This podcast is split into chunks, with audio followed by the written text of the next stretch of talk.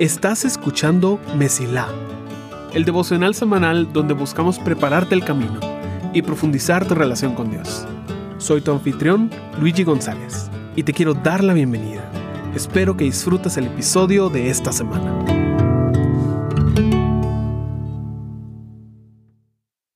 Semana número 2 de nuestra serie titulada Retos del pasado. Hemos estado hablando acerca de este libro llamado Jueces, donde ocurre una historia en un ciclo. La semana pasada explicamos de cómo el pueblo de Israel pasaba por estas etapas que se repetían.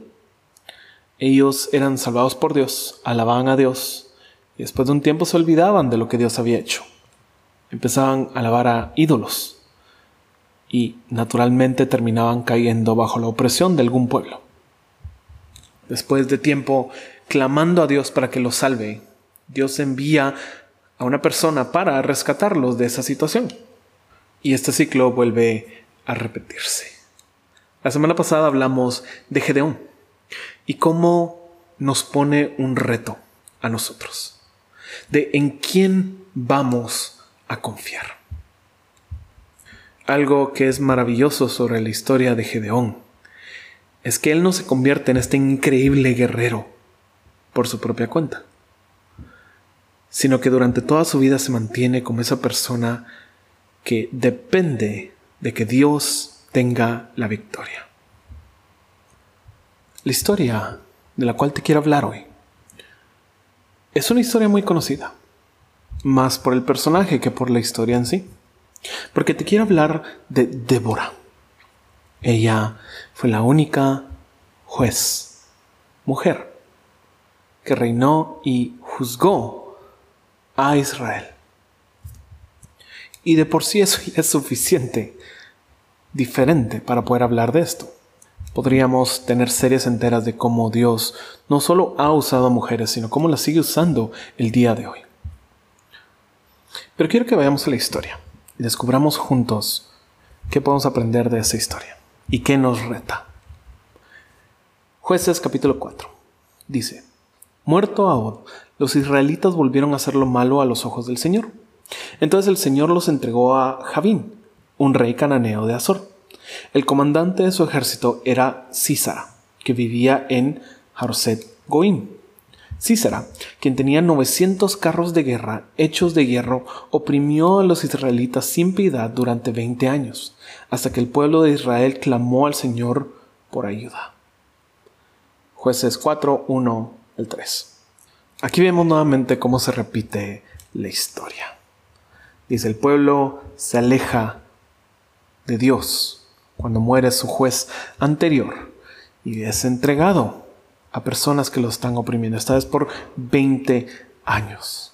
Lo cual para nosotros lo leemos tan rápido, pero fueron 20 años que ellos tuvieron que vivirlo. 20 años de oraciones esperando y rogando para que Dios haga algo. Y en el siguiente versículo conocemos a la nueva jueza. Versículo 4 dice, Débora, la esposa de Lapidot, era una profetisa que en ese tiempo juzgaba a Israel. Solía sentarse bajo la palmera de Débora, entre Ramá y Betel, en la zona montañosa de Efraín, y los israelitas acudían a ella para que los juzgara.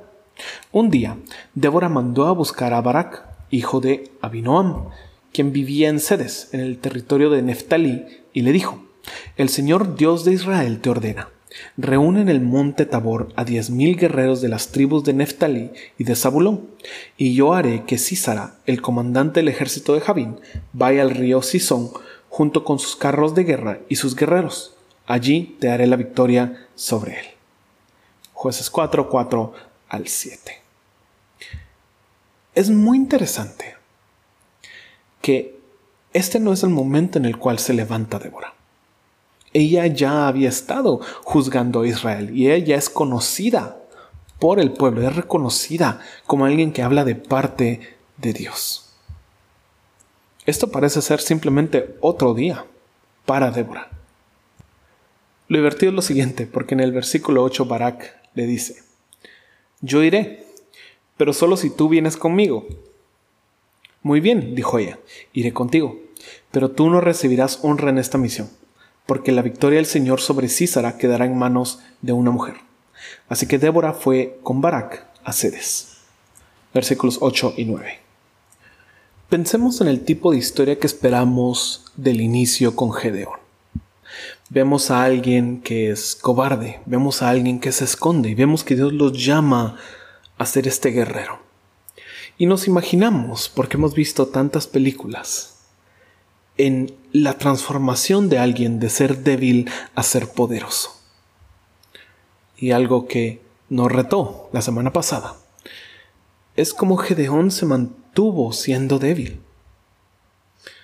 Aplicando eso a la historia de hoy, ¿qué esperamos de una historia como la de Débora? ¿Qué esperamos sobre la profecía que le acaba de dar a? Escuchamos de una jueza, escuchamos de alguien que está liderando y juzgando a Israel, y el momento en el cual dice, porque la victoria del Señor sobre Císara quedará en manos de una mujer. Si no sabemos el resto de la historia, inmediatamente pensamos, va a ser Débora, va a ser Débora. Ella ya es una gran líder, parece ser una comandante, parece ser la que va a liberar a Israel y no es lo que sucede. Verás, porque esta historia reta ambas narrativas que tenemos sobre género. Tal vez la más obvia es que reta la narrativa de que los hombres son los únicos que son usados por Dios, lo cual es una tremenda, tremenda mentira. Dios valora increíblemente y se ha movido a través de ellas durante toda la historia humana.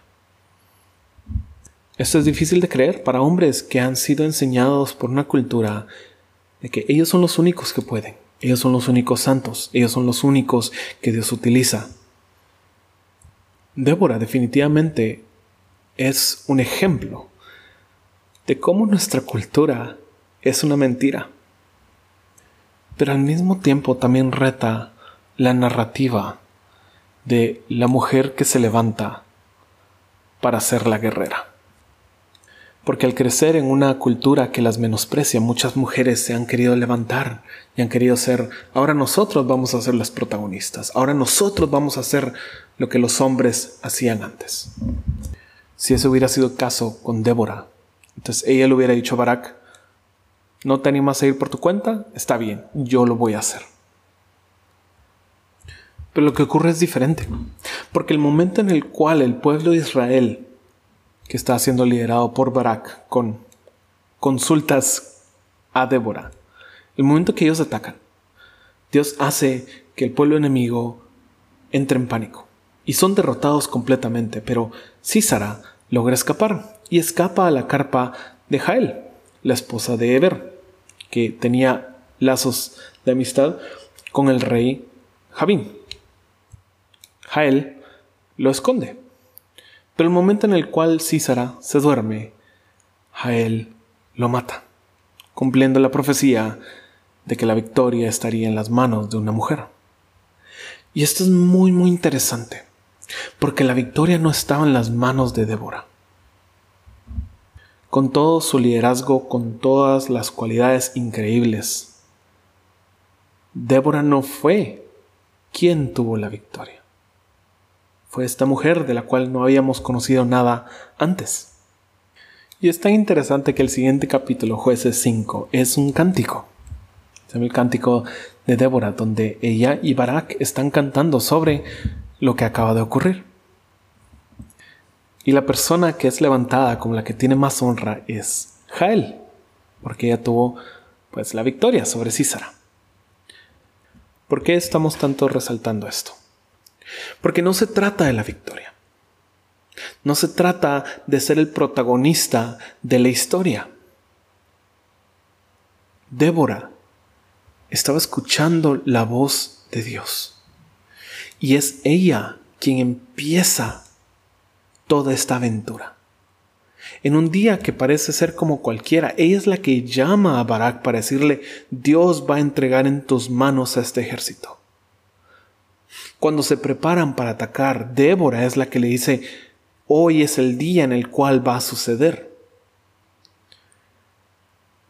Pero no miramos a Débora yendo enfrente a atacar. porque eso no era lo que Dios quería de ella.